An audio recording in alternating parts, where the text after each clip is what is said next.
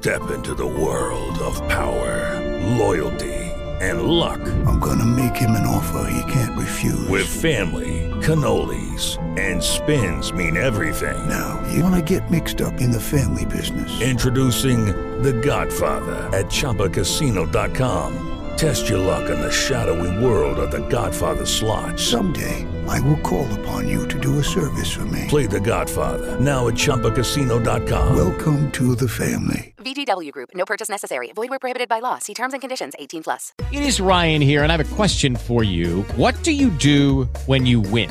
Like, are you a fist pumper?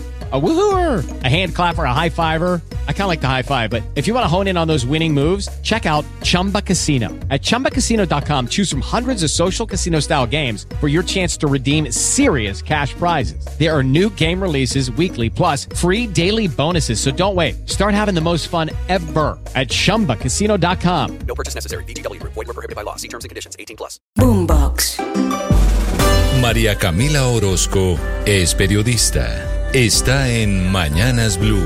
Que la paz total va mal y que está empantanada es una realidad. Lo confirman el asesinato de 20 personas en seis ataques distintos en las últimas 48 horas. Son ataques en Antioquia, en Cauca, en Nariño, en Casanare, en Valle del Cauca y el último en Algeciras, en el departamento del Huila, donde fue perpetrada una masacre, la número 86 de este año, que dejó cuatro personas asesinadas. Esta violencia es de grupos que están haciendo la paz total y un buen ejemplo es el de Briseño, en el departamento de Antioquia, donde hay combates intensos entre el Frente 36 de las FARC y el llamado Clan del Golfo.